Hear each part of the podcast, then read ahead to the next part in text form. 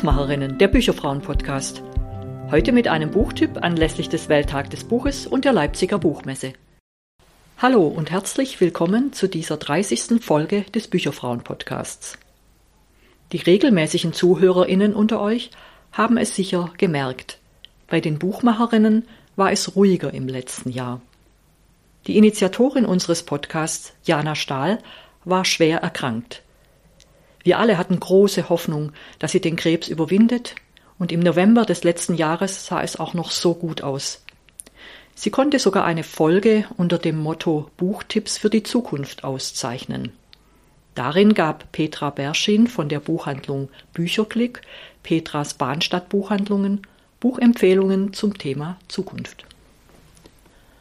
Umso größer war der Schock, als uns am 12. Januar diesen Jahres die Nachricht erreichte, dass Jana ihren Kampf verloren hat.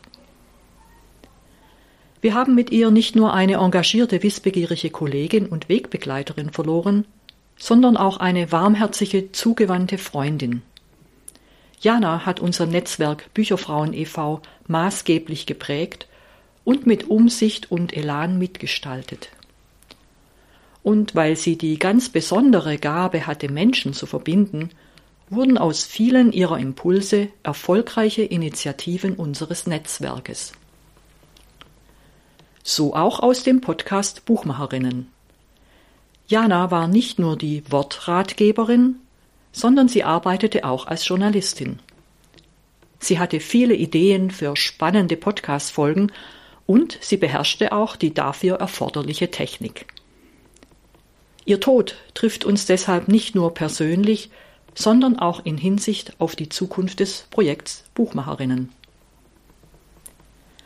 Es hat sich nun ein kleines Bücherfrauenteam gefunden, das den Podcast weiterführen möchte. Wir sehen das Jahr 2023 als Übergang, Übergangszeitraum, in dem sich entscheidet, wie wir Buchmacherinnen den Podcast fortführen. Ich bin Susanne Martin und Teil des Teams. Manche von euch kennen vielleicht meine Stimme, denn ich habe schon früher vereinzelt Folgen aufgenommen. Das waren überwiegend Buchtipps, denn als ehemalige Buchhändlerin liegt es mir immer noch am Herzen, Bücher zu empfehlen. Mal war der Anlass der Indie Book Day, mal der Welttag des Buches. Dieses Jahr gibt es sozusagen gleich einen doppelten Anlass, denn der Welttag des Buches und der Beginn der Leipziger Buchmesse liegen nur vier Tage auseinander – Deshalb sollte in einer Woche, in der Bücher und ihre MacherInnen große Aufmerksamkeit erhalten, ein Buchtipp der Bücherfrauen nicht fehlen. Für diese Folge habe ich mir ein Buch von Malanan ausgesucht. Es heißt Ist die Erde hart und ist 2022 in der Ariadne Literaturbibliothek des Argument Verlages erschienen. Übersetzt wurde es von Else Laudan. Malanan kannte ich bisher als Krimi-Autorin deren Kriminalromane im Südafrika der 1950er Jahre spielen. Als ich las, dass es von ihr einen neuen Roman gibt, der kein Krimi ist, habe ich mich sofort dafür interessiert, denn ich finde es immer spannend, ob und wie es Autorinnen gelingt, in einem anderen Genre zu schreiben. Zuerst möchte ich euch Malanan aber kurz vorstellen. Sie wurde im britischen Protektorat Swasiland geboren und ging dort auch zur Schule. In den 1970er Jahren dann emigrierte ihre Familie nach Australien, weil sie der Apartheid entkommen wollte. Malanan studierte dann in Perth Englisch und Geschichte und drehte nach ihrem Studium einige Dokumentarfilme, die auch mehrfach ausgezeichnet wurden. 2009 erschien ihr erster Roman. Er heißt auf Deutsch Ein schöner Ort zum Sterben und es ist der erste Band eines Krimizyklus um Detective Sergeant Emanuel Cooper. Er erhielt zwei Edgar Award Nominierungen und wurde mit zahlreichen Preisen ausgezeichnet. Die beiden ersten Bände der Reihe sind in der Aufbau Verlagsgruppe erschienen, Band 3 und 4 dann in der, im Ariadne Verlag, auch in der Übersetzung von Else Laudan. 2022 hat der Verlag dann auch Band 1 und 2 neu herausgegeben. Äh, Else Laudan hat die Bände vollständig überarbeitet, sodass nun erstmals eine werkgetreue Neufassung des Zyklus vorliegt. Ist die Erde hart erschien 2019 auf Englisch und zwar unter dem Titel When the Ground is Hard und hat mehrere Preise bekommen, unter anderem den LA Times Book Prize. Malanan lebt mit ihrer Familie in Sydney. Im Mittelpunkt dieses Romans, der in der Mitte der 1960er Jahre spielt, steht Adele Joubert. Sie besucht ein Internat in Swasiland, in dem ausschließlich sogenannte Mischlinge unterrichtet werden. Adeles Mutter ist eine Zulu und ihr Vater ein weißer Ingenieur aus Südafrika. Dessen Familie darf von seiner Zweitfamilie auf keinen Fall wissen. Er hat tiefe Taschen, wie es an einer Stelle heißt, und das bedeutet, dass er seine Zweitfamilie finanziell großzügig unterstützt. Er bezahlt auch die Internatsausbildung von Adele und sie hat stets neue Kleider und auch die Schulbücher, die sie benötigt. Jeden Donnerstag begleitet Adele ihre Mutter zur Telefonzelle des Dorfes, in dem sie leben, und dort telefonieren sie dann mit dem Vater. Und manchmal kommt er sie auch besuchen. In der Kesia Christian Academy, so heißt Adeles Internat, dort gibt es klare Hierarchien und einen Verhaltenskodex unter den SchülerInnen. Die Kinder wohlhabender Eltern werden besser behandelt als die der ärmeren.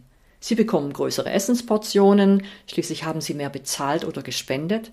Sie müssen nicht in einer langen Schlange anstehen, um ihre gebrauchten Schulbücher zu erhalten, denn sie bringen diese selbst mit und bei der morgendlichen, oft demütigenden Sauberkeitsinspektion werden sie in der Regel einfach übergangen.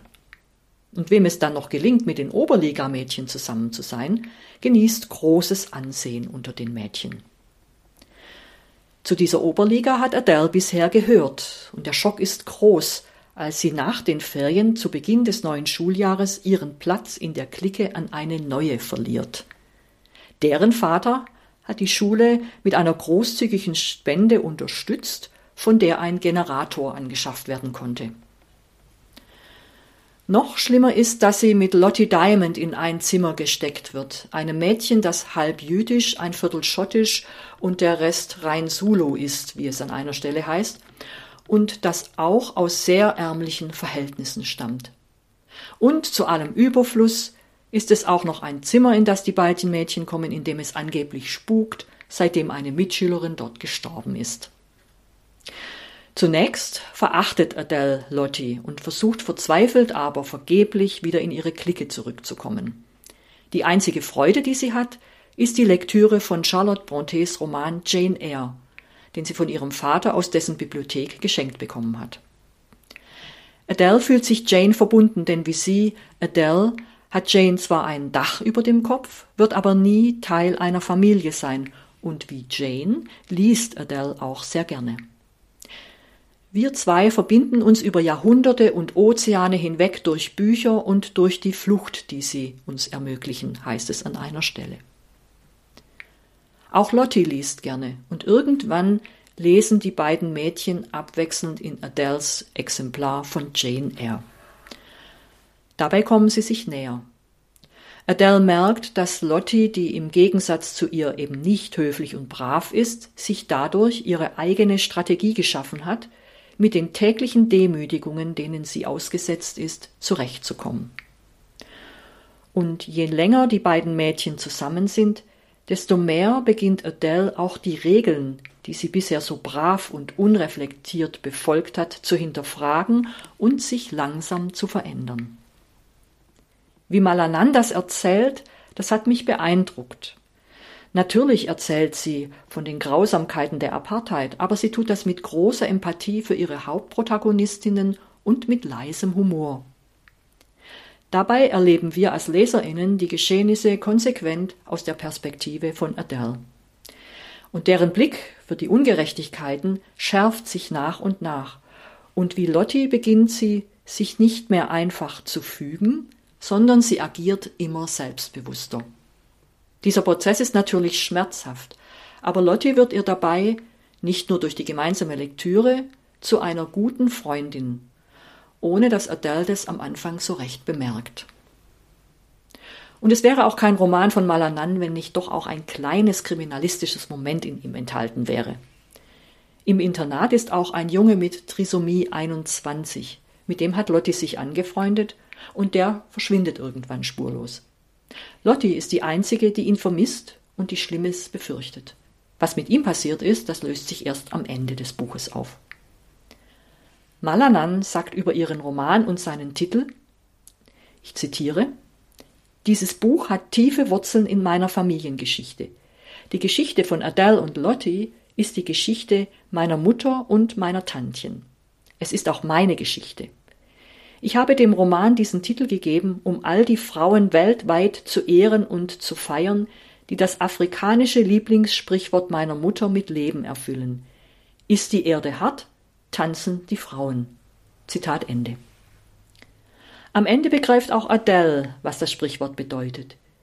Die harte Erde mit all ihrer Ungerechtigkeit, dem Schmerz und der Grausamkeit, auf der sie und Lotti, aber auch ihre Mutter stehen, kann nicht ersetzt werden, aber sie kann verändert werden. Die Frauen tanzen, um Freude zu bringen und um die Erde weit weicher zu machen. Und sie tanzen für Veränderung. Also ihr merkt wahrscheinlich schon, ich fand es ein richtig gutes Buch. Es war sehr spannend, es hat mich gefesselt und es hat mich auch sehr berührt. Von mir also eine ganz klare Leseempfehlung.